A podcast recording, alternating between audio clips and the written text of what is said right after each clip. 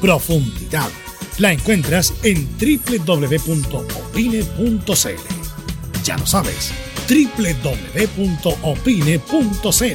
Somos tu portal de opinión. Dicen que el año pasado se suspendió la Teletón que se postergó e incluso que no hubo teletón. Pero al contrario de lo que se cree, sí hubo. Y hubo todos los días. Todos los días nuestros 14 institutos rehabilitaron niños y niñas. Todos los días nuestros profesionales lo dieron todo. La teletón es de todos. Y hoy tenemos la oportunidad de mostrarle a estos miles de niños que pase lo que pase, este compromiso no va a parar. Vamos por una nueva Teletón este 3 y 4 de abril, Teletón todos los días. Este es un aporte de Archie con la Teletón 2020. Somos lo que Chile escucha. Dolores articulares, dolores musculares, cuídese. ¿Sabía que de no tratar a tiempo ese simple dolor, usted será un adulto mayor con serias dificultades en su vida diaria? Para ello, tenemos la solución Artrilife, el producto natural más efectivo para eliminar todo dolor articular y muscular. Llame ahora al 22 594 05 25 22 594 05 25 Artrilife, la solución. Gracias a los superdividendos, tu hipódromo Chile siempre te paga más Juega en teletrack.cl. Descarga gratis la nueva aplicación de Tu Hipódromo Chile que siempre te paga más.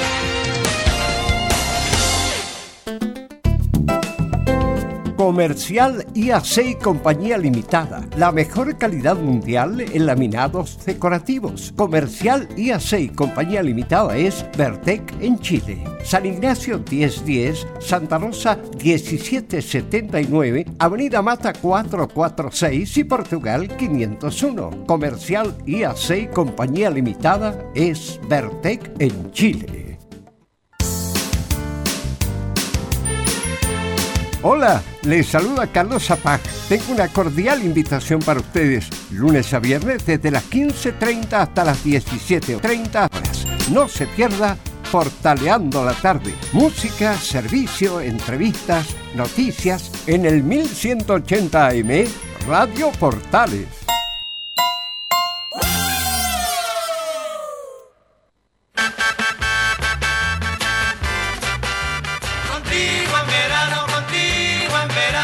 En verano. Radio Portales, en tu corazón, la primera de Chile y en verano. Contigo en verano. Contigo en verano, contigo en verano. Contigo en verano. Atención a la red deportiva de emisoras amigas de Radio Portales. Al toque de gong, sírvanse conectar.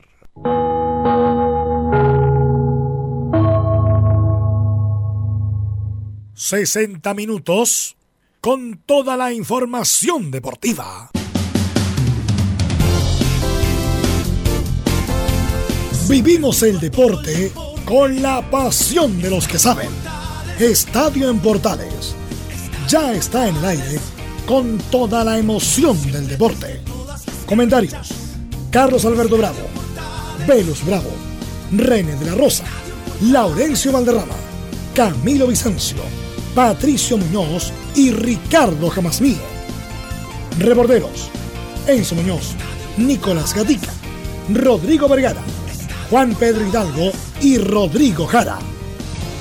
Producción, Nicolás Gatica. Técnico, Gabriel González Hidalgo.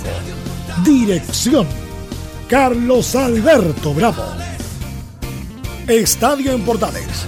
Es una presentación de Ahumada Comercial y Compañía Limitada. Expertos en termolaminados decorativos de alta presión.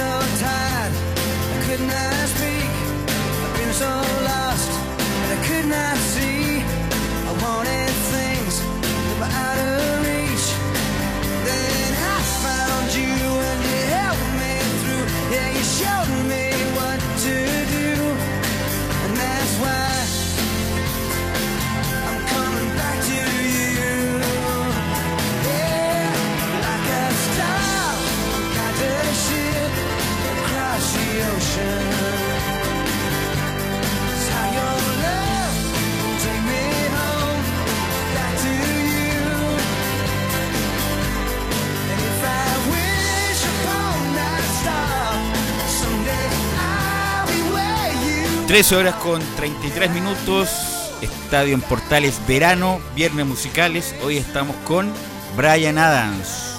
Cantaron en Viña un día, hay un programa ese también que lo hacía Antonio Dodanich después que terminara el festival. Cantaron en Viña un día. Bueno, Brian Adams, un artista planetario, estuvo en el Festival de Viña en algún momento.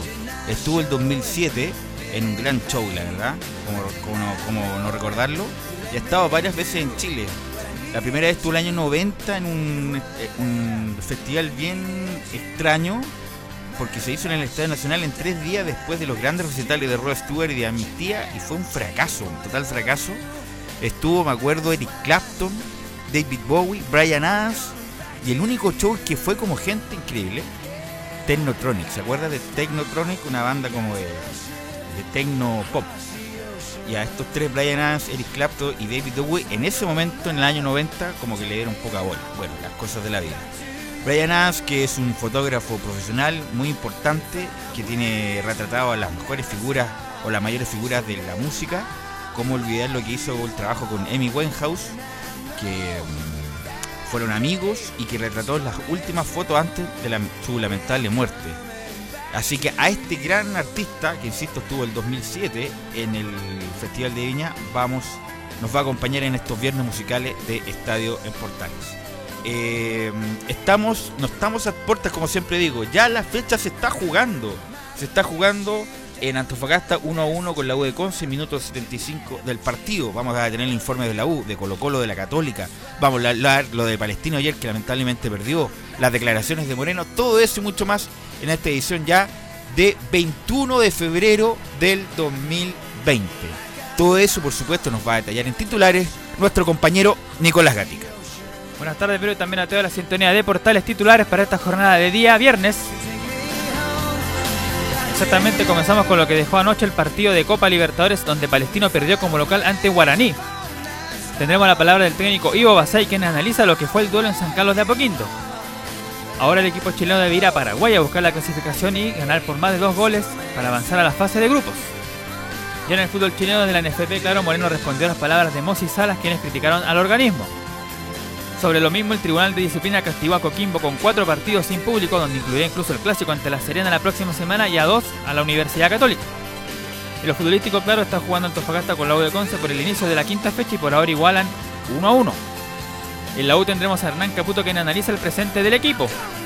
En Colo Colo aseguran que saben del mal momento del equipo pero esperan el lunes recuperarse contra Curicó. En la Católica el presidente Juan Tagle habló sobre el castigo impuesto a la U6 sabremos por supuesto el equipo para recibir esta noche a uno de los colistas, a Iquique. El internacional Alexis fue titular en buena victoria del Inter de Milán por la Europa League. El cuadro italiano venció como visita al Ludo Goretz de Bulgaria por 2 a 0. Ahora en la épica junto a Fabián Rojas, el embajador, un representante de lujo, Cesenac debut triunfal en los clásicos palmeños. Toda la épica internacional con Matías Bustos y por supuesto pronósticos para hoy en el club hípico. Esto y más en esta presente edición de Estadio Portales.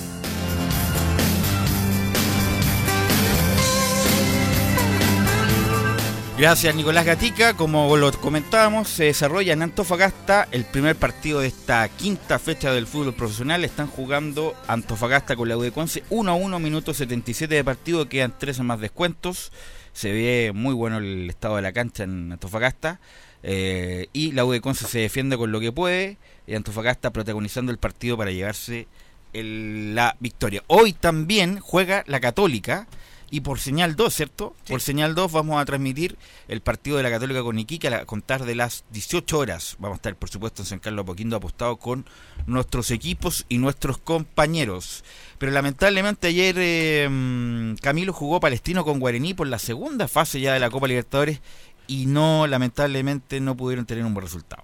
Sí, muy buenas tardes para todos. Claro, perdió este partido local en San Carlos de Apoquindo y con la ventaja de haber tenido, bueno, ya sí ya ventaja, pero un, hombre más que no la pudo aprovechar eh, Palestino y complica la clasificación porque ahora tiene que ir a ganar por lo menos por dos goles para allá para, para clasificar, 2 a 0 tendré que ganar. O 1 a 0 para penales, o, para ir a penales. Sí, sí, pero está, está complicado porque sobre todo con allá con, con equipo para, paraguayo y es un equipo que como Guaraní, que ya dejó un rival eh, importante en la, en la, fase anterior a Corinthians. Así es, Corinthians que está, el técnico es Gustavo Costa, ¿se acuerda de él? Que muchas veces sonó en Chile, incluso sonó en la U, estuvo a punto de, de llegar a la U, antes de que llegara Peluso, el 2010, son, sonaba, no, antes que llegara Marcarien, sonaba Gustavo Costa, que ha hecho buenas campañas en Paraguay, en Ecuador, en Argentina no, no le fue tan bien, o sea, le fue mal cuando estuvo con Racing, y lamental en, está en un equipo que es duro ¿ah? y tiene eh, jugadores calificados, así que no es sorpresa que, que le haya ganado a Palestino, no obstante que Palestino obviamente pudo haber hecho algo más.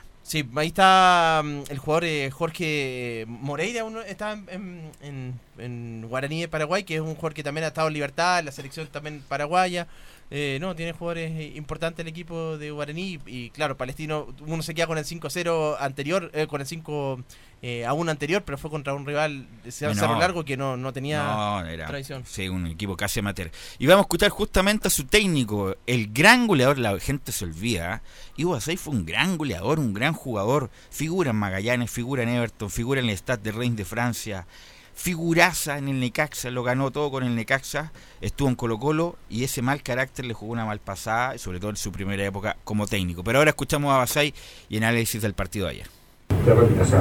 La conjetura que estuve haciendo creo que no es la correcta, creo que el primer tiempo tuvimos más posibilidades y a lo mejor la misma posición o un poquito menos, pero oportunidades muy claras. ¿Cuál es el balance? Eh, estamos, estamos en el juego no pero sí en, la definición que, sobre todo en estos partidos, en Copa Libertadores, cuando se tienen dos, tres oportunidades, por lo menos una o dos hay que, hay que cumplir. Creo que es el, déficit, eh, sobre todo en este tipo de partidos, te vuelvo a repetir, porque del otro lado también te llegan una vez y te pueden hacer un, gol. En el juego no me puedo quejar todo el esfuerzo que hicieron, sigue con la misma intención el equipo, con la misma intensidad dentro del campo de juego, pero este tipo de partidos se ganan, obviamente, eh, cuando se hace la diferencia, sobre todo en situaciones muy claras que tuvimos, creo que fue campeón. Bueno, ahí estaba. La... ¿Y cuándo se juega la revancha, Camilo? El próximo jueves, 27 de, febrero, a las 19.15 horas también, pero todavía no se sabe de la cancha. Bueno, ayer se. como que se enteró el medio en general y se notificaron a los clubes las sanciones de la NFP por los hechos graves de violencia que se produjeron en el Estadio San Carlos de Coquimbo como el de Coquimbo. Cuatro partidos sin público para Coquimbo y dos sin público con la Católica. ¿Qué les parece? ¿Bien, mal, proporcionado, desproporcionado el castigo? Bien, porque va de acuerdo también, si tú te fijas, de acuerdo a la gravedad de los, de los, de los incidentes, siendo que los dos fueron igualmente, igualmente obviamente condenables, pero el de la Católica fue en las tribunas dos fechas. Después el de Coquimbo a mayor gravedad, porque se metieron los hinchas, golpearon, cuatro fechas. Y así me imagino que después el de Colo Colo también ya debería tener una sanción más grande. Claro, inmediatamente viene la polémica, ¿por qué no la U? La U fueron hechos menores con Curicó y, y los hechos graves fueron afuera. Y no tiene nada que ver con lo de Inter Porto Alegre, que la Comebol le va a sancionar, y lo más probable muy fuerte la U justamente por los hechos de violencia. Pero vamos a escuchar a Sebastián Moreno, justamente porque él habla que no va a permitir que, que hay alguien que quiere hacerle daño al fútbol. Violentista eh, de determinados y pequeños delincuentes eh, que no son hinchas del fútbol. Esto no tiene, no tiene relación con reivindicaciones sociales. Lo hemos dicho hasta el cansancio que el fútbol no rivaliza con, las demandas sociales. Aquí hay eh, acciones de violencia delictuales que se repiten cada cinco, seis o siete años en nuestro fútbol. Y esta, aparte de ser el momento de preocupación y exigencia de todos los que formamos parte del fútbol, es una oportunidad de erradicar definitivamente a, este tipo de personas que no las deseamos dentro de los estadios.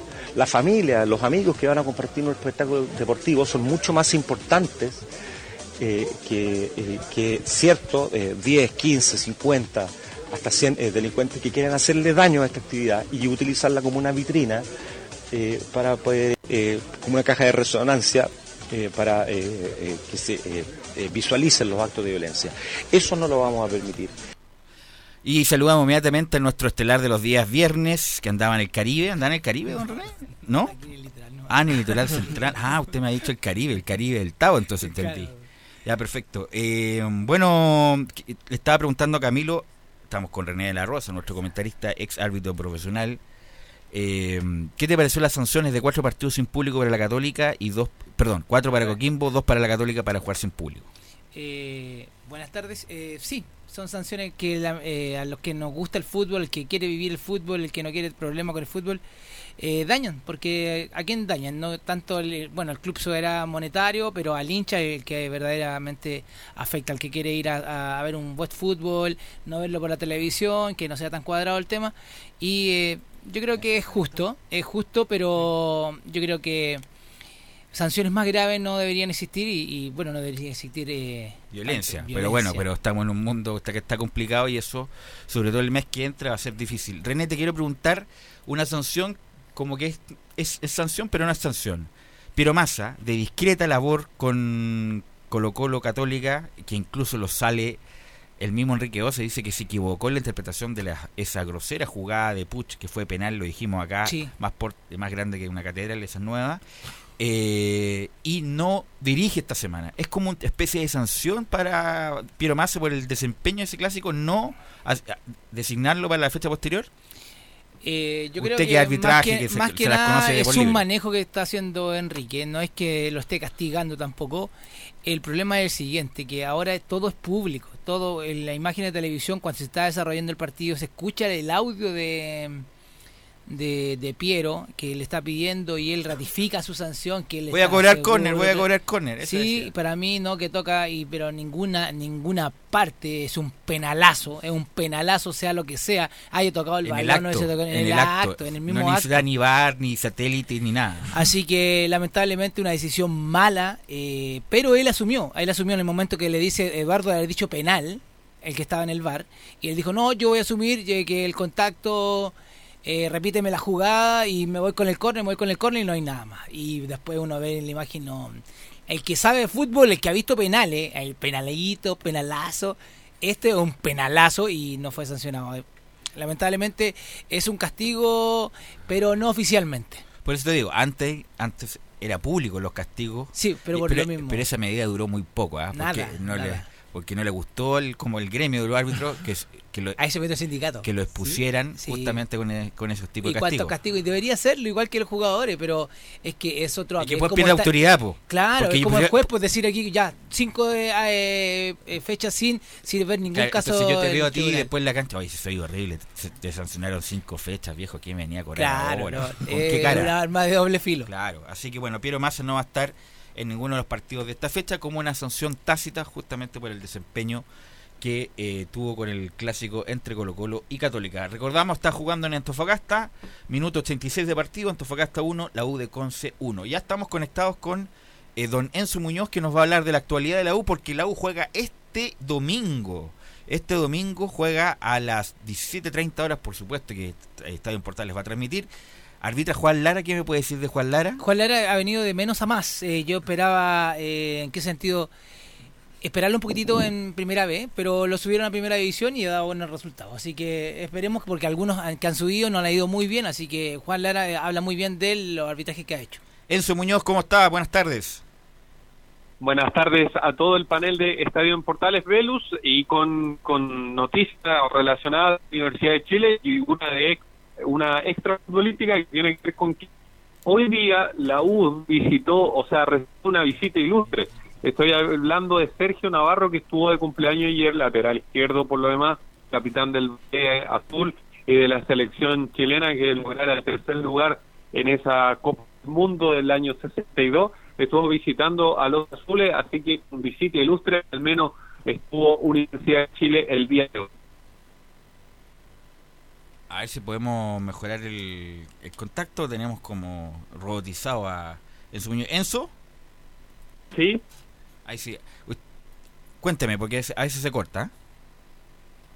Sí, le comentaba que tuvo una visita ilustre a Universidad de Chile. Estuvo Sergio Navarro, capitán del Ballet Azul y de la selección de que logró el tercer lugar aquí en Chile en el Mundial del 62. Lateral izquierdo estuvo de ayer cumpleaños, cumplió 84 años y hoy día visitó al, al conjunto azul, estuvo hablando con el primer equipo, compartió con eh, los niños de las inferiores, así que tuvo una grata visita al menos en Universidad de Chile Sergio Navarro.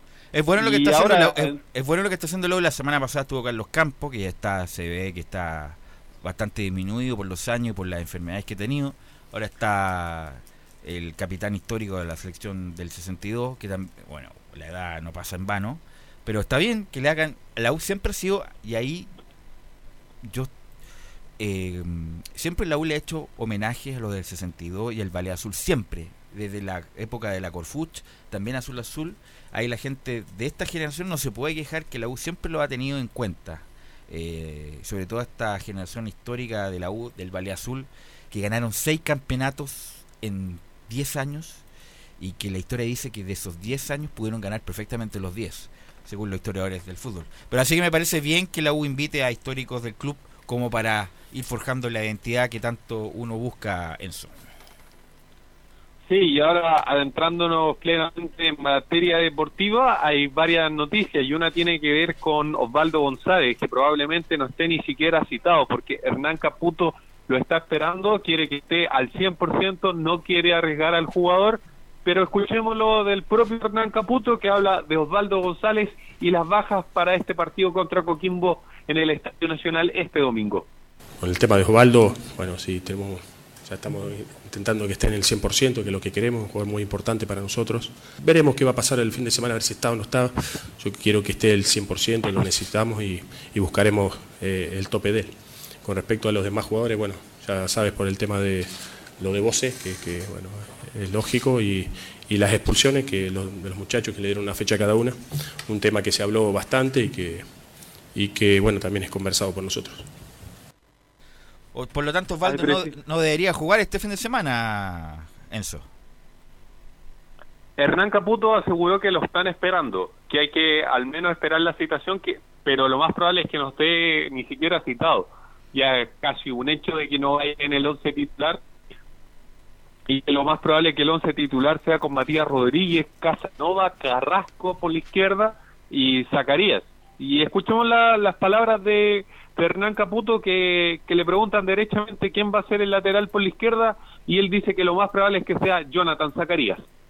Sí, yo creo que, que Jonathan es el que tiene las más altas posibilidades de poder jugar, conoce el puesto, tiene el perfil y también lo que buscamos nosotros de, que el, el lado principalmente el, el desdoble de los laterales, él lo puede hacer de muy buena manera, así que bueno, habituaremos a Sergio, a, perdón, a Diego en el lado izquierdo donde, lo, donde él está acostumbrado a hacerlo. Creo que eso va a ser muy bueno también la rotación de los jugadores, las posibilidades, eh, nos agarran un buen tope anímico y creo que también en una buena preparación. Eh, don René, usted que es deportista casi profesional, triatleta, ¿cuándo es la próxima competencia, don René, que tiene? Eh, Brasil 21, el 21 de junio. Ah, el 21 de junio, ya, está entrenando ya. Sí. Ya. Que, bueno, Osvaldo González hay que recordar que la gente te quede de memoria, jugó desgarrado mucho tiempo en la época de San Paoli, jugó con un desgarro latente, ni siquiera un de que le tiraba un poco, no, jugó con desgarro y se infiltraba, no sé cómo se infiltra la verdad el músculo, porque uno puede infiltrar la articulación, porque se adormece y puede jugar, pero él jugó desgarrado mucho tiempo y después del segundo semestre del 2012 Osvaldo González se rajó, no es que se desgarró, se rajó el músculo y estuvo seis meses fuera. Por lo tanto, Osvaldo González, que ya es un tipo añoso, en el sentido que tiene, tiene en su edad ya 35 años, eh, hay que ir con cuidado con las lesiones musculares y no apurarlo independiente de la prioridad que tenga el U con él. Sí, Usted que es eh, deportista, le pregunto. Sí, a lo que voy yo que tanto tiempo, yo no sé cómo puede haber jugado. Usted que yo he sufrido lesiones, pero pequeñas, torcedura de tobillo, todo, eh, pero eh, desgarrado, jugar desgarrado y a un nivel profesional. Es muy difícil. Y después ya no dio más, él, ya no se tiró más y lamentablemente. Casi imposible, no sé cómo lo hace. Yo tampoco lo, sé. Así que bueno, eh, Zacarías y Zacarías va a ser el lateral izquierdo, un gran desafío para Zacarías después de mucho tiempo que no ha jugado de titular y más encima que va a tener bastante recorrido Enzo y sobre todo con la con el, la contrapartida que va a jugar Rubén Farfán por ese lado.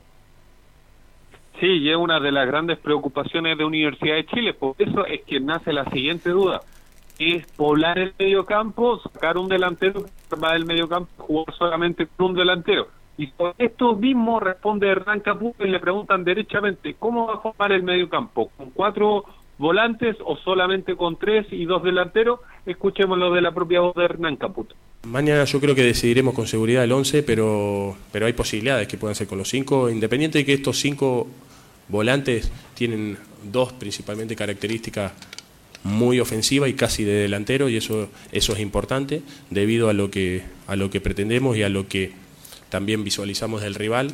Bueno, lo veremos. Nuestra manera va a ser siempre de ir a buscar el partido, de ser protagonista, de, de encima aún más en nuestro campo de, salir a buscar el partido y e independiente de, la parte numeral del sistema eh, no va a variar. este mediocampo para ir adelantando, Enzo, ¿cuál sería el que habla Caputo de sus cinco hombres? Los cinco hombres serían Conejo, Pinoza, Galani, Montillo y Aranguis. Ah, perfecto, sí, buen mediocampo ahí. Buen mediocampo justamente para, entre comillas, contrarrestar la velocidad, aceleración de Ferfán que se va a enfrentar con un Zacarías que tiene potencia, pero hace dos años que no juega de titular, eh, don René. Sí, lo vimos en el último partido en algunos minutos. Eh, debería a lo mejor eh, haber Caputo haber sido más visionario y haberle dado más minutos en, en juego, pero vamos a ver qué es lo que pasa. bastante con Jack, la Universidad de Chile, haberlo aguantado, haberlo esperado por su lesión tantos años, así que esperemos que dé resultado, porque si bien es cierto, eh, la parte física muy importante ahora más que nunca y, no es de, desconocer al ritmo que se está jugando. Enzo. Sí, es precisamente una de las grandes preocupaciones de Hernán Caputo, pero sin embargo, cuando cuando tuvo la posibilidad de, de por así decirlo, de jugar, el técnico quiso. Otro tema que también habló Hernán Caputo, le preguntaron un tema más bien extra futbolístico que se ha tomado la agenda estos últimos tiempos, eh, producto del estallido social y todo lo que ocurrió en los estadios, le preguntan derechamente, ¿le afectan los incidentes, los desconcentra a los jugadores que hayan incidentes en la barra y todo eso? Esto responde Hernán Caputo acá en Estadio Portales. No vi una mayor, un mayor problema de los jugadores, de verdad, eh, en cuanto a lo que pasaba afuera, ¿no? Independiente que, que sí hubo algunos inconvenientes con Calera, creo que fue, ¿no? Con Calera o con Curicó y, Inter. No me acuerdo si fue, para no, equivocarme, de esos partidos. Pero, pero no noté, al menos de nosotros, este, que, que fuera tan determinante el tema emocional en esos partidos. Fueron positivos de alguna manera, pero no, no hubo un tema eh, hablado de eso. Bueno, hay que recordarle a los manifestantes, hinchas de la U, que dicen ser hinchas de la U, que si la U o los manifestantes, hinchas, como se llamen, se mandan el numerito que hizo la Católica o Coquimbo, parten desde dos partidos hacia adelante sin jugar sin público. Por lo tanto, todas las manifestaciones y, proselitismo, todo lo que quieran, eh, no la van a poder hacer después porque a la U va a estar sancionado. Va a venir una pena fuerte vía Comebol por lo que pasó con Inter de Porto Alegre. Así que a los muchachos, a estos... Eh, no se pueden llamar hinchas y estos líderes políticos, sociales que tiene la, de abajo últimamente, hay que recordarles que si hacen algún daño a la, gente ahí, o en el estadio probablemente tal, la U se arrega una pena importante, don Enzo Muñoz. Sí, y es importante ese detalle porque eh, el propio presidente de la concesionaria, José Luis Navarrete, se mencionó el tema y le preguntaron si, si en caso de que la NFP le restara puntos por este tema, él dijo y fue súper claro en decir que que si, si lo iban a hacer, que lo, que lo hicieran porque es un tema que va más allá, que ellos en realidad no, no pueden controlarlo tanto. Y otro tema que también se refirió a Hernán Caputo, pero esta vez es algo más, más auspicioso, al menos para, para el conjunto azul, tiene que ver con la citación de tres futbolistas para el microciclo de la selección adulta. Estamos hablando de Fernando de Paul, de Ángelo Enríquez y Pablo Arangui. Le pregunta por precisamente los nominados al microciclo y esto responde el ex arquero precisamente también de la U. Eh, la verdad que muy contento, como entrenador siempre de un club, me pone muy contento que haya nominaciones a, la selección adulta, en este caso y sub-20 también, que está Luis Roja y Daniel Navarrete, que están trabajando con nosotros en el primer equipo. Eh, bueno, me pone muy contento, creo que eso es muy importante siempre. Eh, y bueno, creo que van a estar en el microciclo la próxima semana, seguro será de mucho aprendizaje también. A, a Rueda siempre le ha gustado De Paul, siempre incluso en el peor partido del uno de los peores partidos de la era Rueda, un amistoso en Estados Unidos, no sé si se acuerda, juega con Perú, Perú el primer tiempo ya no iba 3-0. Y Fernando De Paul, bueno, él fue el arquero, pero, si no fuera por De Paul, Chile se come 6 ese partido, no sé si se acuerda. Y siempre le ha gustado De Paul, ahora que está como titular indiscutido, sin la sombra de John Herrera, lo, lo llamó de nuevo. ¿Le eh, parece bien o no? Cortés y De Paul. Sí, Cortés y De Paul, pero lo que me menciona usted, eh, aquí yo creo que va por rendimiento más que por que porque gusto, claro, él tiene la, la, hay, la Hay gustos, obviamente que hay gustos personales. Por lo mismo, y eso eh, yo creo que mm, eh, lo comparto, pero mm, a lo mejor podrían haber otras opciones que den mejor resultado. ¿Como cuál, por ejemplo? A ver, a mí me... A ver, En realidad hay poco que elegir. ¿ah? No, pero está, bueno, está elegir, Bravo, que- Arias. ¿Y por qué no Herrera? Cortés. No, Herrera no. Herrera, bueno, no sé, no creo. Tendría que andar muy bien en Everton. ¿Porque está en Everton? Está en Everton. Puede ser. Don Enzo, ¿qué más dijo eh, Caputo en los viernes de Caputo? Eso solamente y sobre el tema de Herrera, a Herrera no lo convocan porque básicamente es por un tema de edad, porque están tratando de buscar jugadores que lleguen al Mundial. Entonces, por ahí es complejo que, que Herrera alcance a llegar al, al próximo Mundial de, de Qatar, por eso no, no es la nominación específicamente. Pero eso con Universidad de Chile, el más probable 11 que, que tendría la U para enfrentar a Coquimbo Unido es con De Paul en el arco, Matías Rodríguez, Casanova por la derecha, Carrasco por la izquierda y Zacarías de lateral izquierdo. En el mediocampo estaría conformado con Cornejo, Espinosa, Galán, Montillo, Arangui y Larribey. El partido es a las 17.30. A contar de las 17 estará Estadio Portales en el aire. Gracias, Enzo. Muy buen informe. Que tenga buena tarde. Buenas tardes. Vamos a ir a la pausa, Gabriel, y vamos a volver con Colo Colo. Increíble las declaraciones de Mario Sala ayer. ¿ah? No sé si estará postulando un estándar en Viña, no tengo idea, él es de allá. Pero increíble las declaraciones de ayer de Mario Sala. Vamos a volver con Colo Colo y Curicó. Radio Portales le indica la hora. 13 horas 59 minutos. Comercial IAC y Compañía Limitada. La mejor calidad mundial en laminados decorativos. Comercial IAC y Compañía Limitada es Vertec en Chile. San Ignacio 1010, Santa Rosa 1779, Avenida Mata 446 y Portugal 501. Comercial IAC y Compañía Limitada es Vertec en Chile. Una mirada distinta, con reflexión, profundidad. La encuentras en www.opine.cl. Ya lo sabes, www.opine.cl. Somos tu portal de opinión.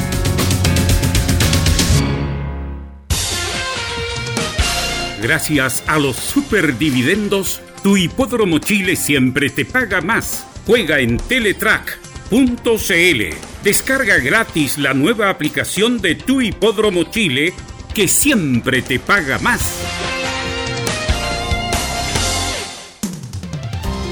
Termolaminados de León, tecnología alemana de última generación. Casa Matriz, Avenida La Serena, 776 Recoleta. Foro 22 622 56 76. Termolaminados de León.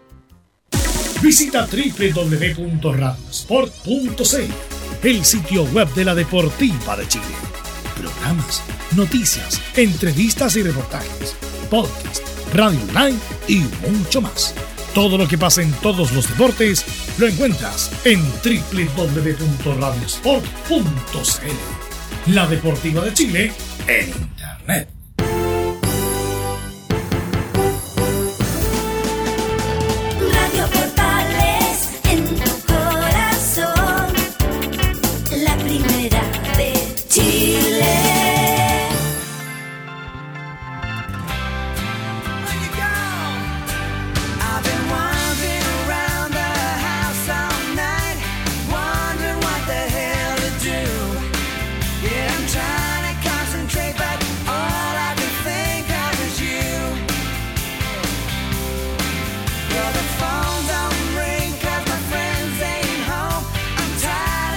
Brian Adams, don René de la Rosa? Sí, le voy a hacer confesar a la gente igual llegué tarde, no había escuchado yo. No digas me- esto es radio, no, No están- importa, no por la importa, no importa que ¿Cómo sea la verdad tarde? por frente. Se la descontar, ¿ah? No, no, eh, es la verdad por frente. Eh, muy bueno. Muy Bueno, bueno. ¿De qué año? De, eh, porque no es joven. No, es joven. Él partió su carrera en el año 76, imagínese. Él tiene, le digo al tiro, él tiene 60 años, pero se 60 mantiene impecable, ¿ah? Debe ser triatleta. No, pero se mantiene impecable. No, pero eh, que, Brian que- que Adams. cante, que cante. Estuvo, y estuvo en, la última que estuvo en Chile fue en octubre del año recién pasado a Movistar Arena lleno.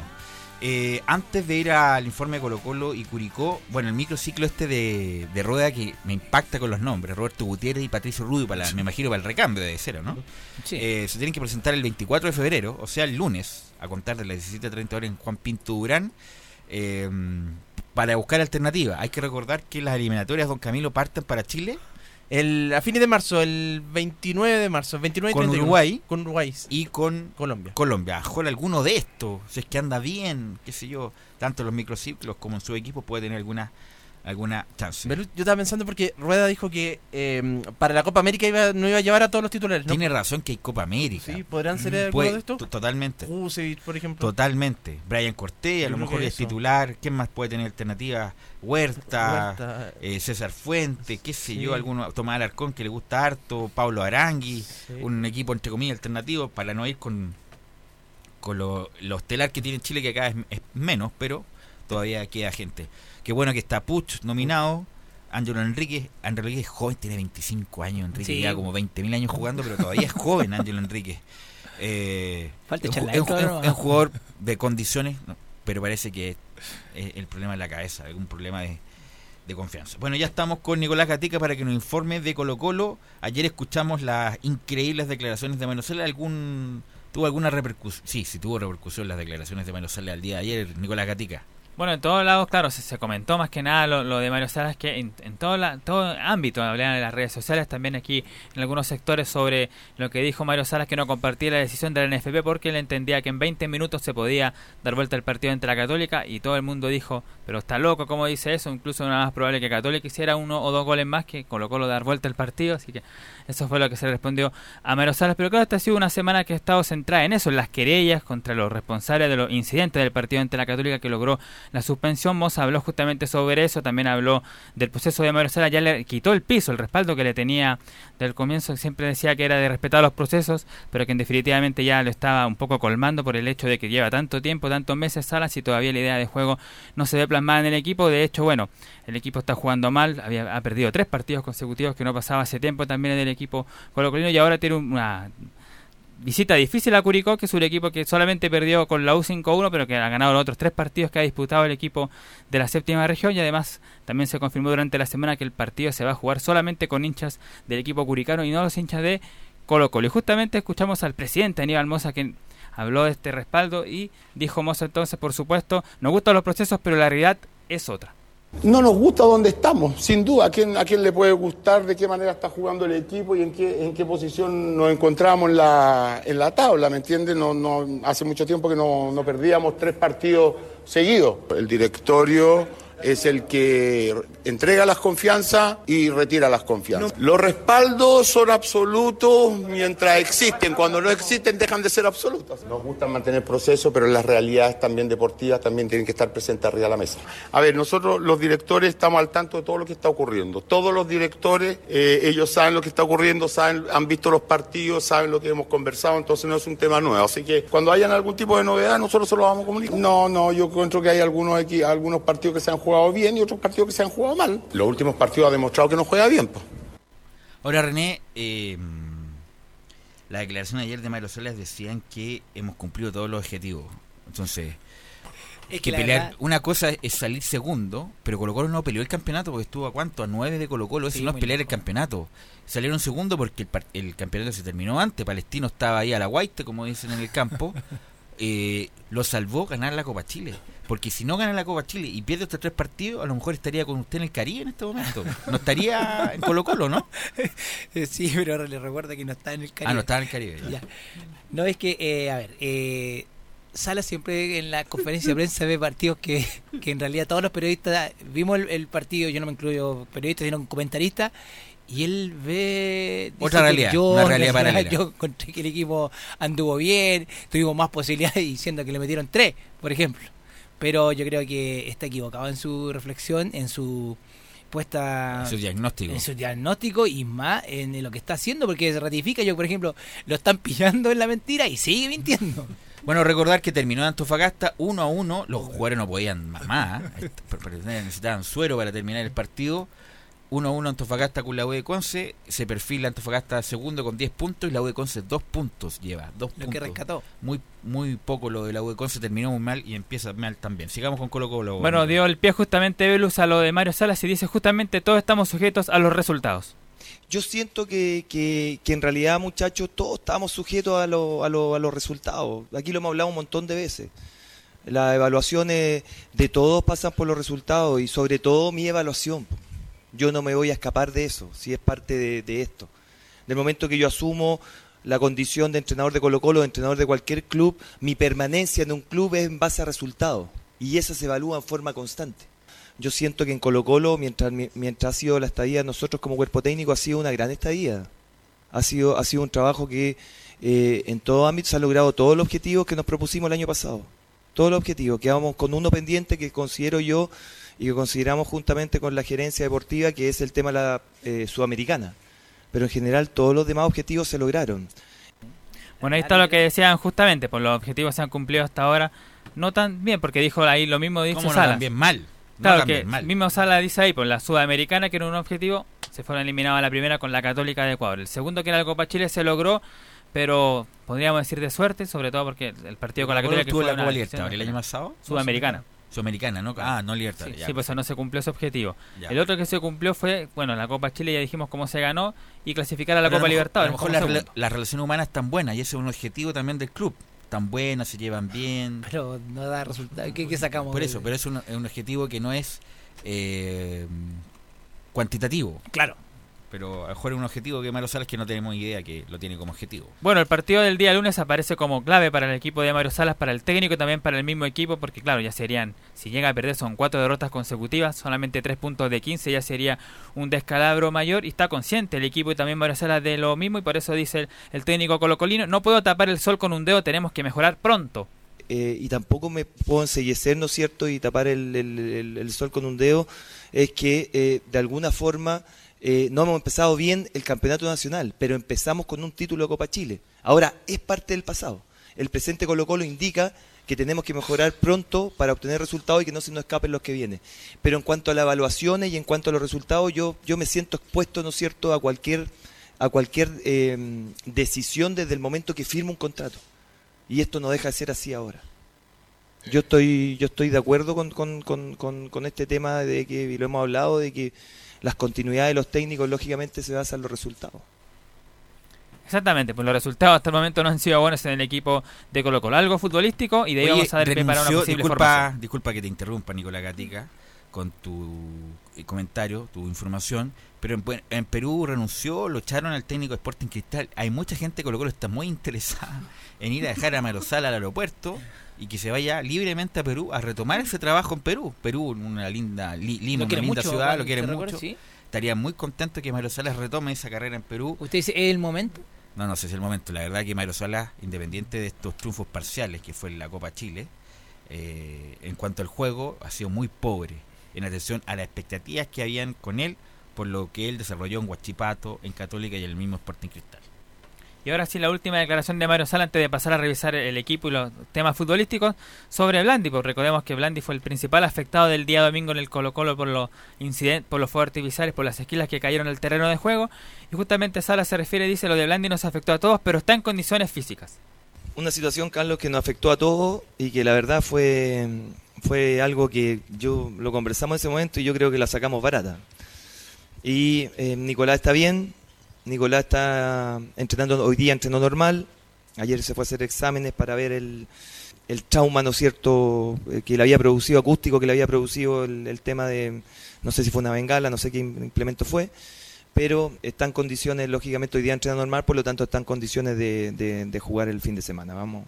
Yo, yo, yo creo que es una situación que es muy difícil, o esperemos, ¿no es verdad?, que se vuelva a dar en el fútbol, eh, en una cancha, y es- eh, él lo ha tomado bastante bien, la verdad que lo ha tomado bastante bien y, y- y está en condiciones eh, psicológicas y físicas para poder jugar. ¿Cuál es la oncena? Bueno, todavía le quedan días a Colo Colo porque juega el lunes a las 18 horas, arbitra José Cabero. La oncena que dispone Mario Salas más o menos para el partido con Curicó. Claro, de hecho, antes de eso, cortito, la- los jugadores que están nominados a la selección son Brian Cortés de- del portero, Felipe Campos, Óscar Opaso del equipo Albo, César Fuente, Leonardo Valencia y Marco Volado son los jugadores de Colo Colo citados para el fin de semana. Y otra cosa también, sorpresivamente entrenaron hoy día Matías Fernández y uno que estaba cortado, lo dijo Sala, lo dijo también incluso Marcelo Espina, Nicolás Maturana. Vuelve a ser opción Maturana en, la- en el equipo de Colo Colo. No, sí, seguramente no titular, pero sí va a estar citado el delantero o ex volante, no sé cuál es la posición clara ahí de Nico Maturana, Volante, pero está como volante. opciones de poder jugar. Y Matías Fernández también podría haber quizás más minutos que lo que ha visto hasta ahora. Ojalá. Pero, pero pese a eso, igual la formación probable, porque quedan varios días, deberá ser con Cortés en el arco, o paso, Campos, me imagino, yo creo que no se va a recuperar Barroso, así que va a tener que seguir Campos con In- Insaurralde de centrales, y por la izquierda Ronald de la Fuente, pese a que ha sido criticado, pero no hay más, ahí está como Como que no hay. Bejar. ¿Cómo que no hay más? Bejar, le nombro inmediatamente uno. Claro, pero para es, co- es co- cosa de Sala. Pero Eh, para eh, Salas, claro, No, pues Bejar La perfectamente jugó en Palestino todo el año muy bien del lateral izquierdo y no lo tiene considerado Ronald de la Fuente, que no tiene nivel, jerarquía, porque él puede jugar bien en la U de Conce, en su casa, en los asados, pero para jugar con Colo Colo el Monumental no tiene jerarquía Ronald de la Fuente. Uno ya le saca la foto a los jugadores y lamentablemente no parece que no le da más a Ronald de la Fuente. Bueno, en el medio campo Un César saludo Fuentes. para Ronald de la Fuente en todo caso. A propósito de la Fuente, uno que sí está, Fuentes, él sí, César Fuentes como volante de quite. Aquí está la duda porque está el chico Branco Proboste, puede estar puede estar Gabriel Suazo, puede aparecer Matías Fernández incluso. Y como 10, bueno, Leo Valencia. Y en la zona de, de ataque, Marco Volados, Blandi, como dice ahí Mario Sala, está en condiciones de jugar.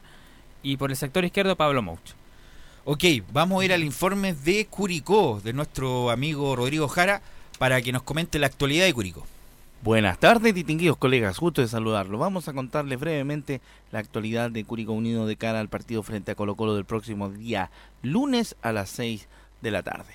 Todo comenzó en la semana con la no autorización de ingreso de los hinchas visitantes al estadio La Granja, porque la gobernación de Curicó en una declaración pública señaló que para el encuentro entre curicanos y albos a disputarse el próximo día lunes a las 6 de la tarde en el Estadio Bicentenario La Granja, no se permitirá el ingreso de la hinchada visitante con eh, relación directa a los hechos de violencia provocados en la pasada fecha por barristas de Colo Colo en el encuentro frente a la Universidad Católica, donde se dice también que las puertas del recinto se van a abrir dos horas antes del cotejo, es decir, a las 4 de la tarde. Según el comunicado que dio a conocer la gobernación provincial de Curicó en eh, días pasados, la decisión fue tomada luego de revisar el informe propiciado por el ente técnico de seguridad.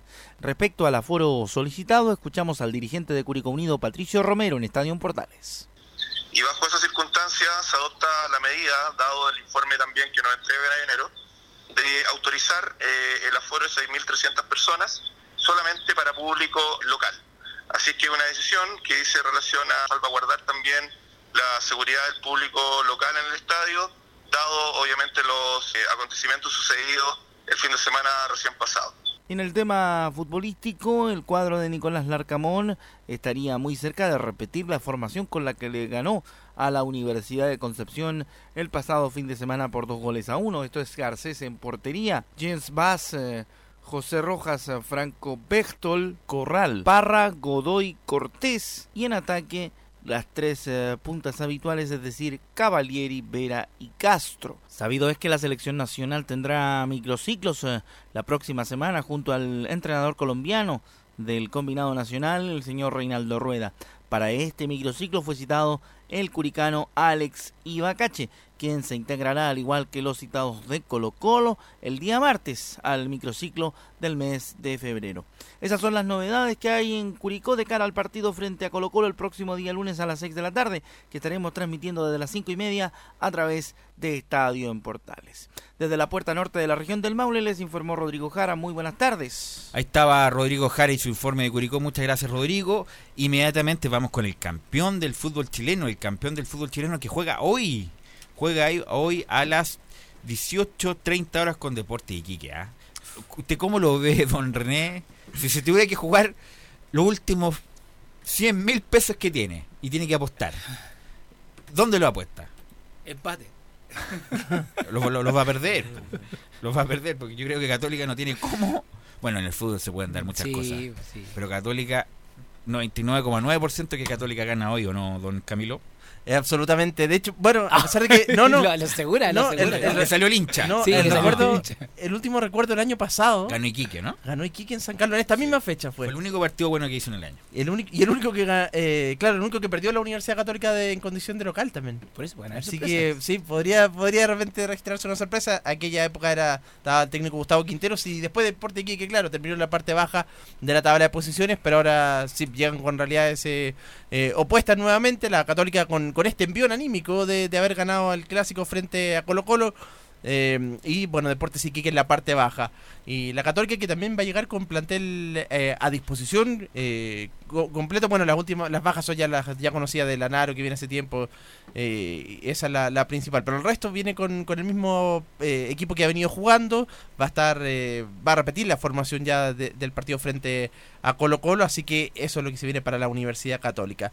Y el que habló es uno que está en un muy buen momento, en un buen momento en la Católica, ya desde el año pasado, César Pinares. Sí, Sí, muy, sí. muy buen momento. Sí, Pinares. Que como varios les pasa al, al futbolista chileno René, maduran tarde.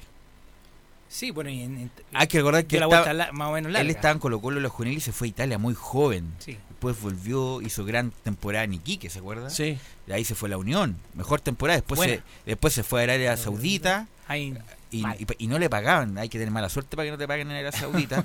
y después vuelve a Colo Colo, Y donde lo- no anduvo. Y en Católica debe ser uno de los mejor- sus mejores momentos. Sí, ya desde el año pasado, desde esta época que empezó ya a ser eh, eh, titular y bueno, incluso ahora es querido por los hinchas también. Ahí sobre todo, bueno, después del clásico frente, frente a Colo Colo, que fue una de la- de las figuras también del compromiso. César Pinares habla sobre su momento personal. Bueno, es lo, cuando yo me senté aquí la primera vez, creo que dije que venía a trabajar, venía eh, con mucha ilusión y, con ganas de, hacer lo que estoy haciendo hoy en día. Quizá hoy en día decirlo suena más fácil porque las cosas se, se me están dando de buena manera, pero lo bueno que, que de un principio lo, dije, eh, sabía que podía hacerlo y, y nada, porque la verdad que contento, eh, con ganas de, superarme cada partido más y, poder, poder seguir eh, manteniendo y elevando siempre un poquito más eh, el nivel para, para seguir aportando en, en, en todos estos desafíos importantes que se nos vienen por delante. César Pinares que, claro, cuando venía de venía cuando llegó a la Católica venía de un mal paso por eh, Colo Colo y tomó la titularidad el año 2019.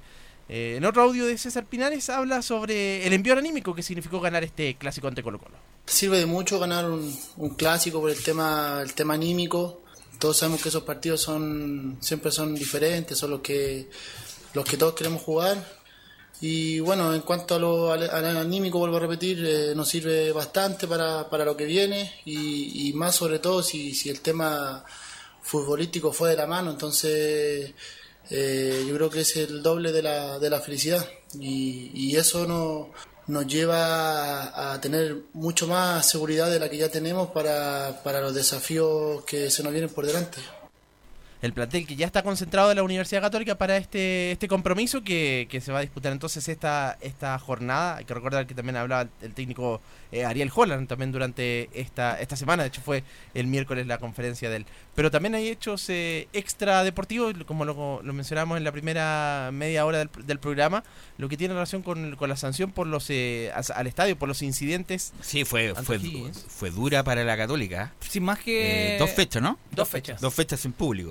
que no es hoy, hoy no es efectiva hoy día, sino que para los compromisos de ante Coquimbo, que es el 7 de marzo, y después Unión Española el 21. Son dos, dos, dos compromisos ahí que va a tener la Universidad Católica sin público eh, en marzo. Eh, de eso también hubo reacción de, parte de la dirigencia del equipo de- del equipo cruzado, en específico su presidente Juan Tagles eh, se refiere a este fallo del tribunal. Bueno, estamos muy golpeados con, con este fallo que hemos, del cual hemos tomado conocimiento hoy, que nos impone una sanción muy dura de dos partidos eh, de local sin, sin público. Nos duele principalmente por nuestros hinchas, por ese 99,9% de hinchas cruzados que siempre han, han tenido un excelente comportamiento en nuestra casa, han apoyado a nuestro equipo, han sido protagonistas de muchos triunfos eh, y que lamentablemente se ven perjudicados por un grupo muy minoritario de, de 30, 40 personas que, que ese día irrumpieron en, en- nuestro estadio con el afán específico de interrumpir el partido y, y- y de causar daño y de causar perjuicio.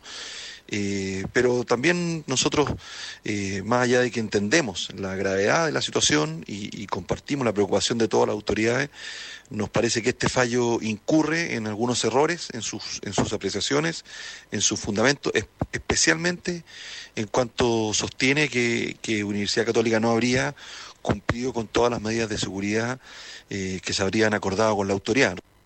Bueno, entonces la Católica que va a apelar este fallo ahí, como lo decía también el presidente Juan Tagle, pero hay que ver ahí si le mm, va a ser difícil en todo caso, armar un, un- en un partido, pero pero yo creo que es difícil que se lo puedan eh, rebajar, pero pero van van a apelar.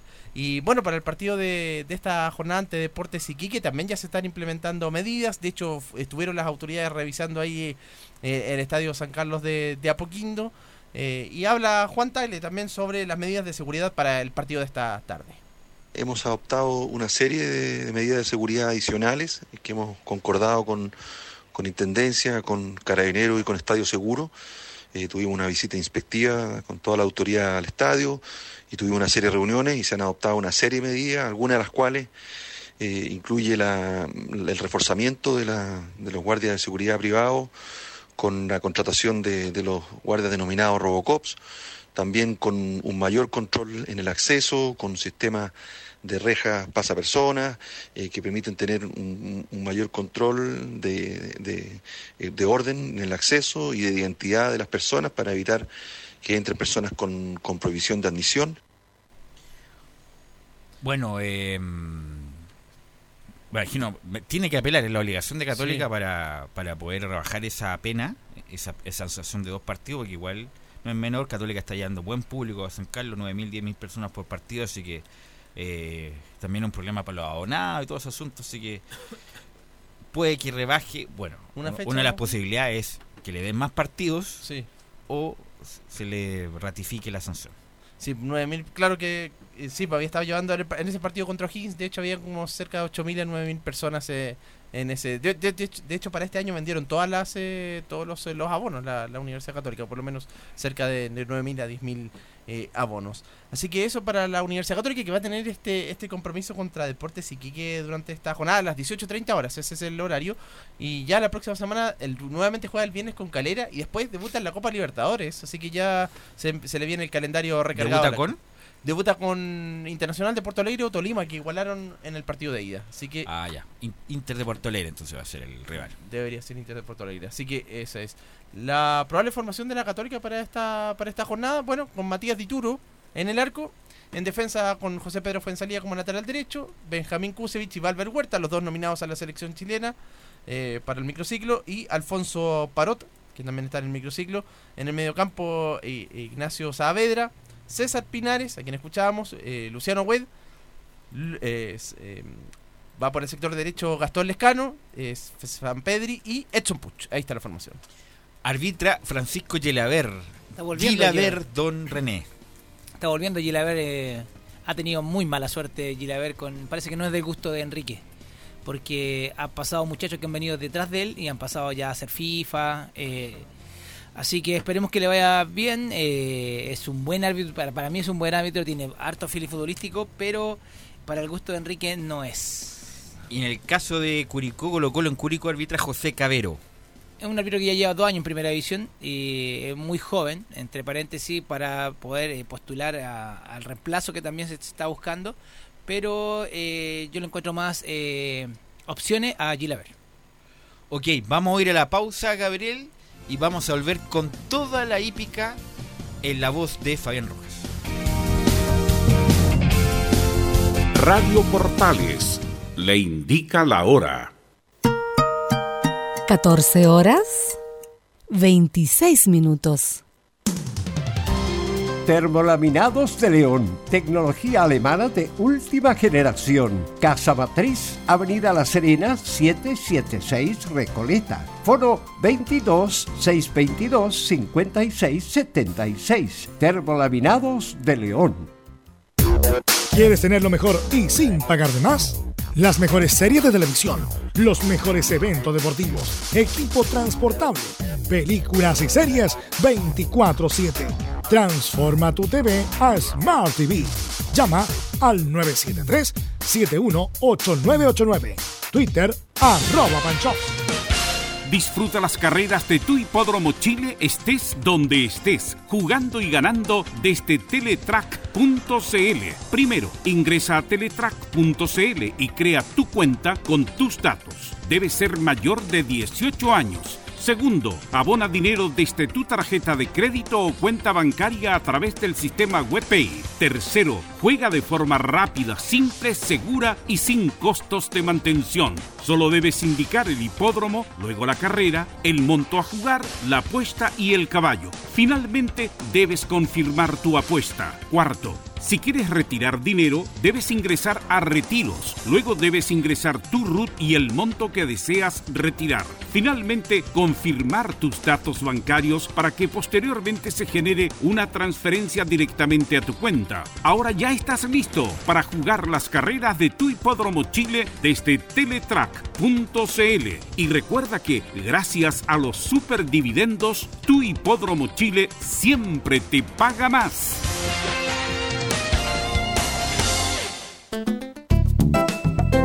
Comercial IAC y Compañía Limitada. La mejor calidad mundial en laminados decorativos. Comercial IAC y Compañía Limitada es Vertec en Chile. San Ignacio 1010, Santa Rosa 1779, Avenida Mata 446 y Portugal 501. Comercial IAC y Compañía Limitada es Vertec en Chile.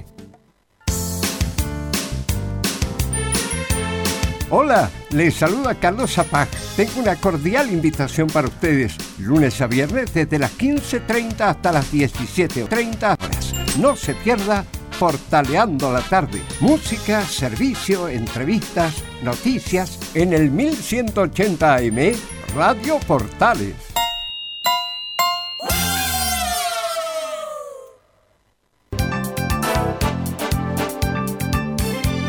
Radio Portales, en tu corazón, la primera de Chile.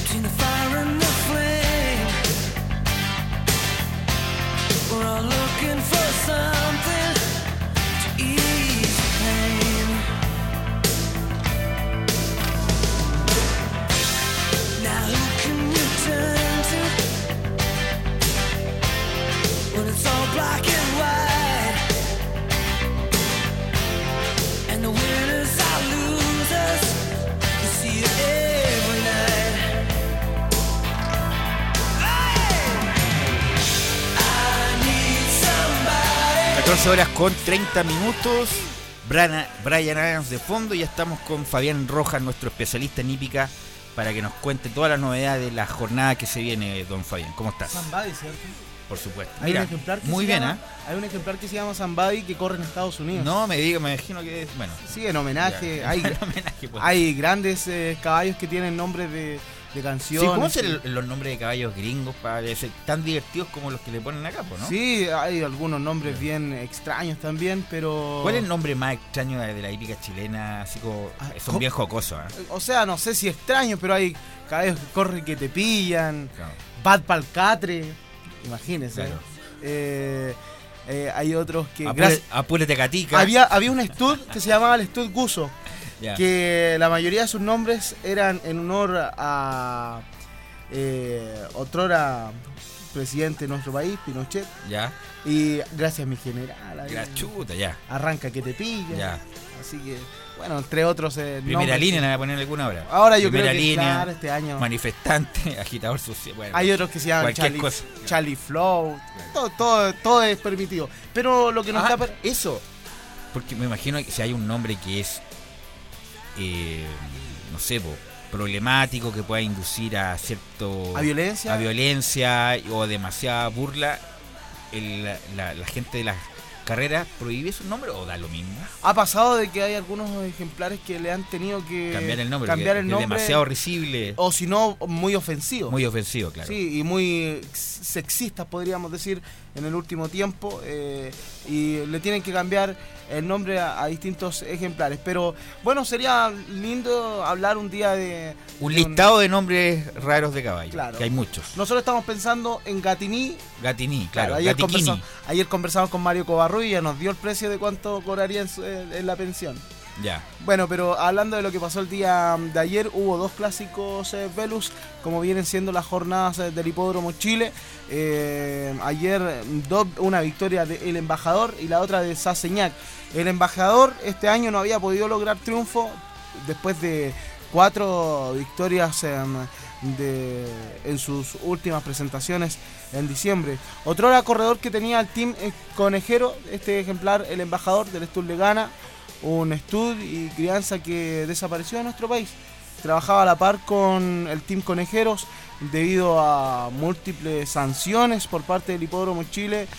Llegaron a una conclusión de que no iban a seguir, no iban a continuar en eh, la preparación de, de ejemplares. Ha estado sondeando ahí alguna información de que volverían a la preparación tanto con Luis Carlos como don Javier eh, Conejeros, pero es muy difícil y es por eso también que don Luis Eugenio Gana, eh, propietario incluso de una de las parrilladas más importantes de nuestro país. eh, ¿Cuál? Parrilladas Argentinas. ah ya él es el dueño Sí, él es el dueño. ¿cómo se llama? Parrilladas Argentinas. no pero el dueño Luis Eugenio Gana. Luis Eugenio Gana ya Claro, él tenía un estudio y una- un, un criador de... años las parrillas esas en Santiago. Claro, claro. muchos años. Ojalá que nos escuche, ¿cómo Uh, sabes si... no, por lo menos en una parrilla. Mínimo una parrilladita. Oiga, y eso con don Luis Eugenio Gana, desaparecido, pero que este ejemplar, el embajador, debe ser uno de los mejores exponentes del último tiempo de este criadero. Eh, hay otros nombres como Cumpleaños Feliz, el otro día un gran amigo eh, hacía mención a este ejemplar que ganó por casi 15 cuerpos hace años atrás, llegó segundo en el 15 San cuerpos. Sí. Eh, después también tenemos un contacto telefónico el día de hoy con Matías eh, Busto, el encargado de la hípica internacional. Estaremos conversando con él, dialogando porque eh, ya ha salido la nómina del latinoamericano, participación de Carlos López en Europa, eh, también lo que se viene en la Saudi Cup, 20 millones de dólares se- es el premio total de dicha carrera. ¿Cómo se ve con 20 millones de dólares, Velus? Para partir no estaría aquí, no estaría aquí un bien, no. Estaría contento, más que contento acá con 20 millones de dólares. Invitaría a todos a las parrillas, nada. Con, con canje, no. Bueno, pero es una harta, No, 20 alta suma. Es como la bolsa de todos los premios, me imagino. Claro, O la pero- bolsa para el ganador. No, es una bolsa entre todos los premios, Ah, pero sacando más o menos le quedan mínimo 15 millones de dólares al ganador. Imagínense. Bueno, eso más eh, y más eh, vamos a conversar con respecto a nuestro colega Matías Bustos. Pero vamos de lleno con lo que pasó el día de ayer en el Hipódromo Chile. Se disputaron 19 competencias. El primer clásico del día de ayer fue la victoria para el embajador. Antes de continuar, vamos a ir con el relato de El embajador. Últimos 200 mantiene el embajador la delantera. Aumentó ventajas cuatro cuerpos sobre Kemet tercero Ramazotti cuarto Toquerau quinto neoyorquino. Muy fácil el embajador mantiene tres cuerpos de, ventaja y gana el embajador a Kemet tercero se ubicó a cinco Toquerau cuarto Ramazotti quinto neoyorquino sexto a Piacere último de battle. Bueno, ahí está la victoria, el relato de Mauricio Olivares con el embajador. A propósito del embajador, que era el favorito, 2 pesos con 40, conversábamos fuera de Sí, micrófono con. Fabián, la con pregunta, porque una cosa es que uno va a apostar, no sé, para ventanilla del hipódromo, el club hípico, me imagino que terminado la carrera, si uno gana, va y cobra, me imagino, ¿no? Claro, eh, si usted va al reducto del Hipódromo Chile o el Club Hípico de Santiago, los distintos Teletrack tienen la facultad de jugar y cobrar eh, apenas se pague la competencia. Ya. ¿Y cómo uno hace por vía digital a través del computador? ¿Cómo se le uno gana? ¿Cómo se le devuelve el- su apuesta en caso de ganar, por ejemplo? Bueno, a través de teletrack.cl, que es una de las plataformas que tiene eh, los distintos hipódromos para que usted juegue. eh, usted puede ingresar lo que son sus cuentos, sus datos de cuenta bancaria. En este caso, yo tengo mi, mi cuenta en teletrack.cl e ingresé todos mis datos de mi cuenta root. A la hora de ingresar eh, dinero para cargar y jugar, me sale y el monto mínimo a cargar son 10 mil pesos. Ingreso todos mis datos, luego me pide las contraseñas correspondientes y se me cargan a mi cuenta después de unos segundos. Después, si yo llego a ganar dicho, dichas competencias, a mí se me va a armar un saldo en, esa cuenta. Puedo retirar lo que yo estime conveniente desde 2 mil pesos, creo que es así. eh, O retirarlo todo. o, o retirarlo todo. Y ahí también nuevamente le pide sus datos eh, bancarios, eh, a qué cuenta quiere mm, destinarla, a la cuenta RUT o a lo mejor si ingresa a otra cuenta. Y después eh, de revisado todos sus datos, tiene dos días hábiles para que todo el saldo se le destine a su cuenta RUT. Dos días hábiles. Si usted... Pero eh, puede ser solamente cuenta ruta o cuenta corriente, por ejemplo. no, hay, usted puede, ahí Ah, puede ya. ingresar los datos que usted estime conveniente.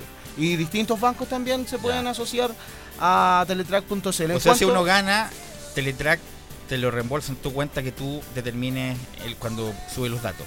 Claro, son 48 horas hábiles las que usted tiene que esperar para que se vea reflejado Ah, en su cuenta.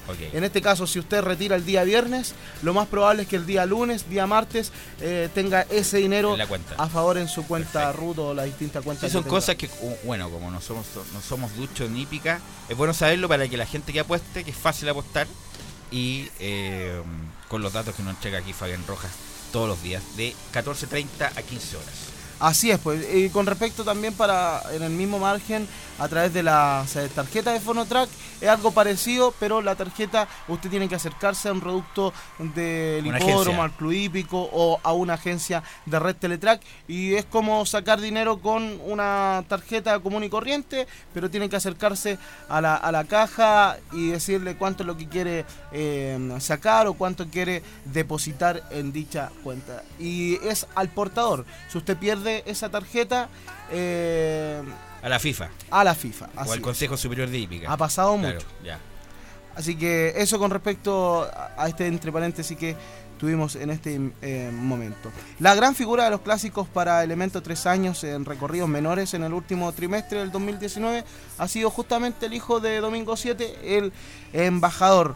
Eh, respondió en el primer clásico del día de ayer en eh, el Teatro Palmeño, en el Premio República Dominicana, reivindicándose después de sus malas actuaciones, o no sé si tan malas, pero no respondió a la condición de favorito en sus dos últimas actuaciones. Ayer creo que el grupo era un poco más complejo de lo que lo venía mostrando el día en donde llegó cuarto, sin embargo, con algunos ajustes, Kevin Espina volvió al triunfo. A continuación escuchamos a Domingo Mate sobre la victoria de El Embajador. Mira bien, o sea, corrió una carrera bastante bien ubicado, a la expectativa de los punteros, pasó en la curva cómodo, hizo lo, lo que ha hecho cuando ha ganado, no cuando ha perdido. El caballo anduvo bien, respondió a la expectativa que teníamos, que volviera de nuevo a hacer lo, lo que estaba haciendo. Ahí escuchábamos a Domingo Mate que nos eh, comentaba sobre la victoria del embajador. eh, un tanto, no sé si molesto, pero eh, bien complejo lo que se vive en el Hipódromo Chile porque hay pocas pruebas para productos de tres años en más distancia o, no hay tantas pruebas para este tipo de ejemplares como el embajador, Toquerau, Ramazotti, Kemet, que estaban el día de ayer. Es por eso que también tienen que esperar para volver a correr este tipo de competencia, sobre todo el embajador que ha tenido cinco triunfos de sus últimas eh, siete salidas a la cancha. Es por eso que don Domingo Mate nos dice es lo que hay. Lo escuchamos a continuación. Sí, pero es que es un tema de programación, hijo, no es por subirlo o bajarlo, sino que si hay tales o cuales carreras, esas son las que hay que correr, aprovecharlas o, o desaprovecharlas, pero es lo que hay, ¿no? Hay que ver la programación. Ahí escuchábamos a Domingo Mate, es lo que hay, Velus, porque el tema de la programación del Hipódromo Chile eh, hay un tema bien complejo porque hay pocas carreras para este tipo de ejemplares, como el embajador, como los mismos que lo escoltaron. ¿Qué ejemplares son estos? eh, de distancia de 1000 a 1300, 1400 metros. No tienen tantas pruebas, son prácticamente una vez al mes. Poco. Y, y es por eso que los ejemplares no pueden estar corriendo. Incluso Don Domingo Mate, que está en la preparación de una de las mejores yeguas del último tiempo, como es Ruby Princess, también están designados a que se vaya a la cría porque o si no tienen que esperar mucho tiempo para, para volver a correr y también eh, si, si ingresan a pruebas eh, en condicionales tienen que sí o sí ¿Y no compiten en pruebas que no son de ellos?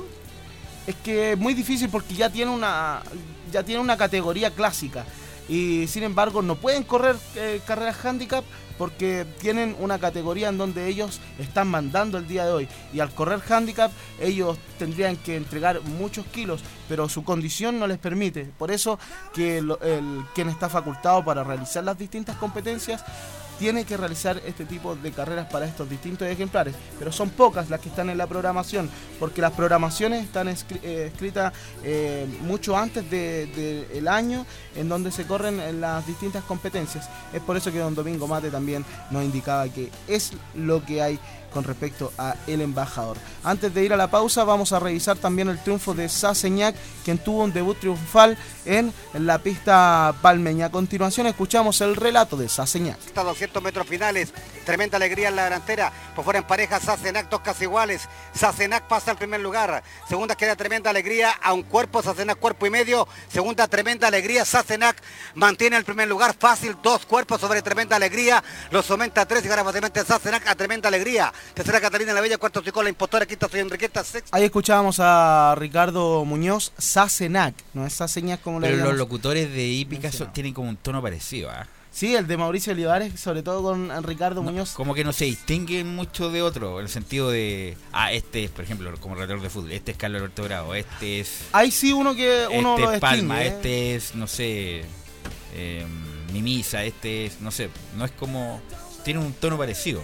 Sí, es que la mayoría de los eh, relatores que está hoy en día en la hípica tiene la escuela del gran Fernando Poblete. Eso sí, él tiene un tono muy distinto, además con su avanzada edad, bueno, hoy alejado de- del micrófono, pero tenía un, tono muy distinto. Eh, también, aparte de Ricardo Muñoz, Mauricio Olivares, está Fabián Martínez, está Fabián Rojas, quien habla. Eh. Está Fairuz Arras, claro. eh, está también Emanuel Aguilar, entre otros, eh, que son muy pocos los que relatan hípica, es muy difícil. e incluso está catalogado como los relatores nacionales dentro de los mejores de Latinoamérica. Así que es un impulso para, para seguir en esto. Vamos a ir a una pausa, luego vamos a volver con eh, la nota que tenemos junto a Guillermo Aguirre Espinosa y también con nuestro colega Matías Bustos. Gracias a los superdividendos, tu hipódromo Chile siempre te paga más. Juega en Teletrack.cl. Descarga gratis la nueva aplicación de tu hipódromo Chile que siempre te paga más. Ya tenemos en contacto a Matías, pero antes, eh, Matías eh, Busto, bueno, lo vamos a saludar para ir finalizando con lo que pasó el día de ayer. ¿Cómo está Matías? Un gusto saludarlo. Qué gusto saludarte, Fabián. ¿Qué tal? ¿Todo bien? ¿Todo bien preparado para todo el bloque de la hípica internacional? Así es, pues estaremos con eh, la hípica internacional por Estadio en Portales. Tenemos varias noticias, varias noticias como la participación de Carlos López en, en Dubái y también lo que será el próximo latinoamericano a disputarse en Argentina. Antes de ir con eso, Matías, ¿qué te parece si vamos a revisar eh, para terminar con lo que pasó el día de ayer, las notas que le hicimos justamente con Matías a Guillermo Aguirre Espinosa, la victoria de Sacenac y la decisión de llevarla al Hipódromo Chile? Escuchamos a Guillermo Aguirre Espinosa sobre la decisión de llevarla al Hipódromo Chile, la victoria de Sacenac. Lo que pasa es que en el club eh, estábamos más limitados para correr con hembras. La yegua había ganado tres carreras allá, una en pasto y las otras dos en la arena se había desempeñado muy bien. Y decidimos traerla acá, le dimos un tiempito para acomodarla con el tema de la mano y todo, y la, verdad que la yegua nos respondió súper bien. Respondió bastante bien esta hija de Nona y Never, un potro que está catalogado por eh, ser un, eh, potro eh, que tiene hijos muy velocistas y lo dejó demostrado ayer esta yegua Sassenach en el Hipódromo Chile con Angelo Rivera, un jinete que mm, tuvo que dejar a Catalina la Bella por, por este tema de compromiso que tiene hoy en día con el Aras Don Alberto, uno de los eh, criadores más importantes eh, de nuestro país, en donde se está armando ya esta dupla entre Angelo Rivera, Guillermo Aguirre, eh, con la decisión de Jeremy Laprida, que lo más probable es que marche a probar suerte a tierras del tío Sam a eso de abril. Es por eso que también Guillermo Aguirre nos cuenta sobre Angelo Rivera. Sí, la verdad que ayer se ha entendido súper bien con la yegua, la otra vez con una modalidad diferente, venía adelante, ahora un poquito más quieto, así que súper bien. Ahí está, y lo más probable es que continúe Angelo Rivera en esta yegua Sassenach, una yegua que se vio bastante bien en la arena del Hipódromo Chile. Se han visto muy bien los ejemplares de Guillermo Aguirre en la pista mm, del Hipódromo Chile. En su gran parte corren en el Club Hípico de Santiago, pero debido a que hay pocas carreras en la arena, van al Hipódromo Chile y también eh, tienen eh, otra categoría porque son mejores también las yeguas que corren en la arena Palmeña. Eso con respecto a lo que pasó el día mm, de ayer. Ahora sí, nos metemos de lleno con toda la hípica internacional con el experto Matías Busto, estudiante de periodismo este chico, tiene mucho futuro, locutor hoy por hoy también del Hipódromo Chile. Ahora sí, Matías, eh, ¿cómo está? Muy buenas tardes. No, gusto saludarte, Fabián, a todos los que nos escuchan en Radio Portales. Tenemos var- varias novedades a nivel internacional. Partiremos con em, Carto, un caballo que em, es preparado por Amador Sánchez del Stud Super Super, chilenos allá en Estados Unidos que están en Miami. Ganaron em, una carrera por 60 mil dólares importante cifra allá en los Estados Unidos, considerar que las carreras allá eh, son bastante competitivas para los chilenos, así que un triunfo de Escarto nos ilusiona para mm, lo que se viene, la temporada de tres años en Estados Unidos. Sí, Matías, eh, sobre todo en el meeting que se vive en el verano en Goldstrom, en donde van eh, los mejores preparadores, van eh, los mejores eh, jinetes, Chad Brown, Javier Arellano, eh, rectifico. Eh, están grandes eh, jinetes en tierras eh, del tío Sam, sobre todo en esta época mm, en donde se vive este meeting tan importante. Es por eso que también Amador Sánchez indicaba que es uno de los grandes exponentes, un caballo que costó solamente 7 mil dólares, ¿no es así, Matías? Así es, Fabián. Y mm, bastante bueno salió este Escarto que unió partidor y meta en Gulfstream Park en distancia de 1400 metros.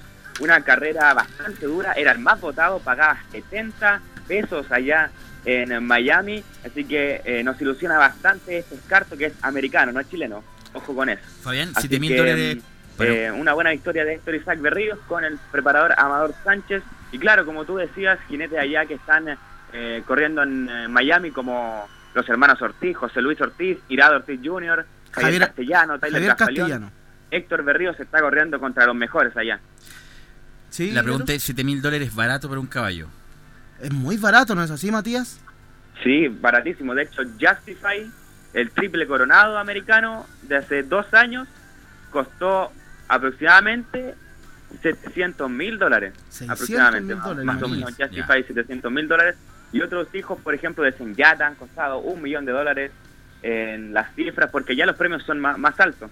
Pero considerando que Scarto costó 7 mil dólares, que gana una prueba de por 60 mil, ya es eh, todo un mérito. No, y además que suma cerca de 60 mil dólares en ganancias, eh, es un tremendo mérito. Eso sí, las pensiones son otros valores los que se viven en Estados Unidos también para el jinete. Un jinete que gane una carrera a la semana ya es casi eh, un sueldo de lo que gana acá en Chile, ¿no es así, Matías? Así es. De hecho, Héctor Isaac Berríos ha ganado ocho competencias este año y tiene bastantes sumas eh, en dólares. Así es que nos alegramos porque los chilenos están haciendo patria allá en Estados Unidos, Fabián. También el día de ayer mencionaba lo de Carlos López eh, con la victoria de Don On Dabayo, eh, quien aplastó en las OAX eh, de grupo 3. Cuéntanos más al respecto. Llegó quinto el jinete nacional Carlos López. Así es, el jinete nacional Carlos López ocupó una quinta ubicación a varios largos, sí, porque la ejemplar Down on the Bayou, hija de Super Saver, ganador del Kentucky Derby, se impuso por 18 cuerpos y medio en las Oaks de Emiratos Árabes Unidos en el hipódromo de Maidan. 18 cuerpos y medio aplastó a sus eh, rivales y mm, Carlos López ocupó un quinto lugar con la sueca Carles Whisper, considerando que Carlos López corre caballos en Escandinavia y en esta parte de la temporada van eh, de Escandinavia hacia Dubái a correr bastantes carreras, así que también eh, otro chileno haciendo patria ya, como también el preparador Fra- Francisco Castro que está allá en el meeting de Dubái también. Así es, eh, bueno, además, eh, te cuento que además de Carlos López, Manuel Martínez, que en esta parte del año no se queda allá, sino que se viene a Chile a correr distintos ejemplares, luego vuelve a la temporada grande de Suecia, en donde corre justamente con Carlos eh, López, que lo hacen muy bien, son muy respetados, junto también al entrenador eh, nacional Francisco Castro. Bueno, eso con respecto a la actuación del día mm, de ayer. Pasemos Así a Fabián. Eh, Matías, eh, la nómina del latinoamericano, porque en los últimos años es muy difícil eh, ver un partidor totalmente eh, completo. Y es así como se espera para el próximo 14 de marzo en San Isidro. Se esperan 20 participantes. Hay una nómina ya que han entregado por parte oficial del hipódromo de San Isidro, ¿no es así? Así es, Fabián. Aún está en duda, eso sí, la participación del ejemplar Cookie Channel, que es eh, norteamericano, que ganó un grupo 3 en Gulfstream Park en su última actuación. Está en duda si es que viene o no a correr. Lo cierto es que 19 ejemplares ya están confirmados. Miriñaque de Argentina, también Imperador, la hembra sea Salavada, Pinball Wizard, French Twist, Roman Joy y Tetace son los argentinos que estarán en, representando al país local porque se corre en San Isidro, se corre en Buenos Aires. Matías, de estos eh, argentinos, dos han sido ratificados en el último momento como Roman Joy y Tetase. Así es, Fabián. De hecho, Roman Joy tiene que ser segundo en la clasificatoria del, del clásico latinoamericano, como es el Gran Premio Martínez de Oz en San Isidro, y el ejemplar Tetase que ocupó un quinto lugar en el Gran Premio Carlos Pellegrini. También continuamos con los siguientes participantes. Seguimos con los chilenos. Eh, World Breed, Savitar y Masterpiece ocuparon los tres primeros lugares en el derby. Esos eh, son los tres participantes, dos de ellos del team en Baeza, como es World Race Masterpiece.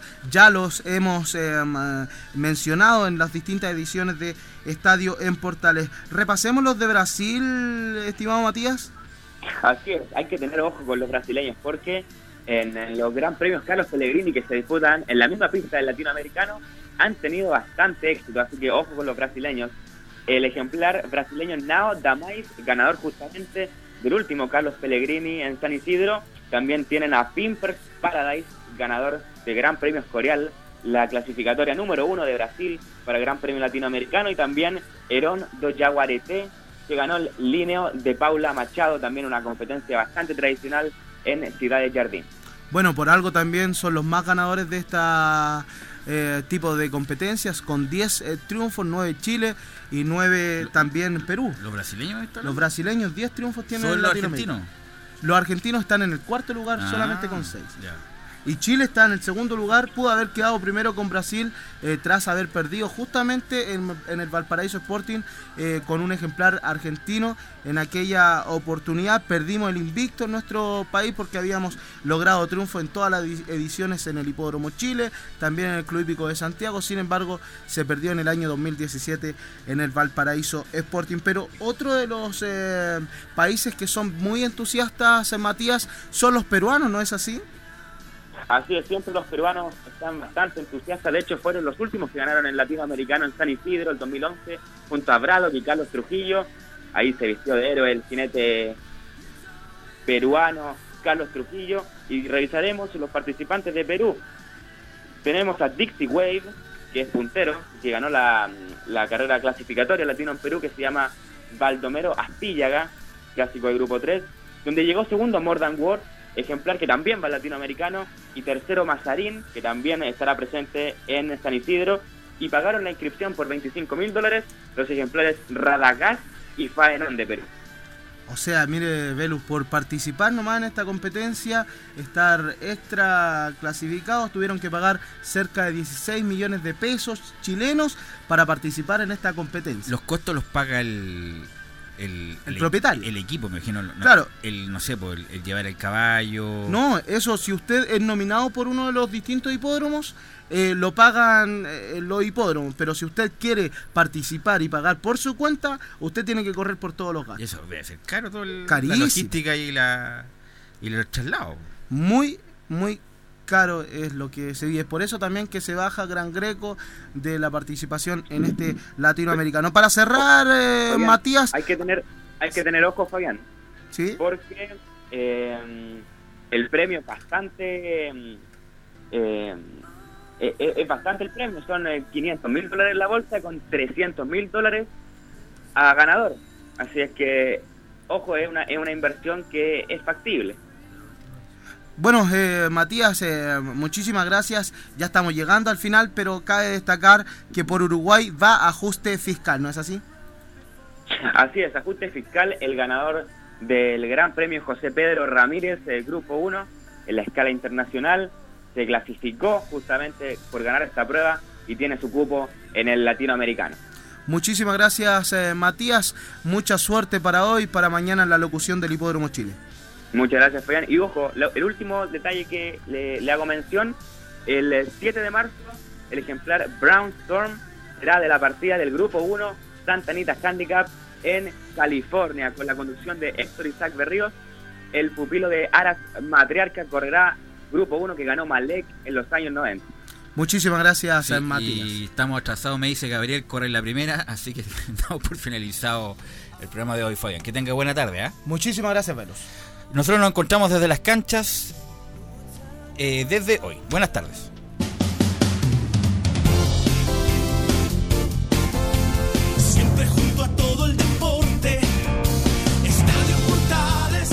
Fueron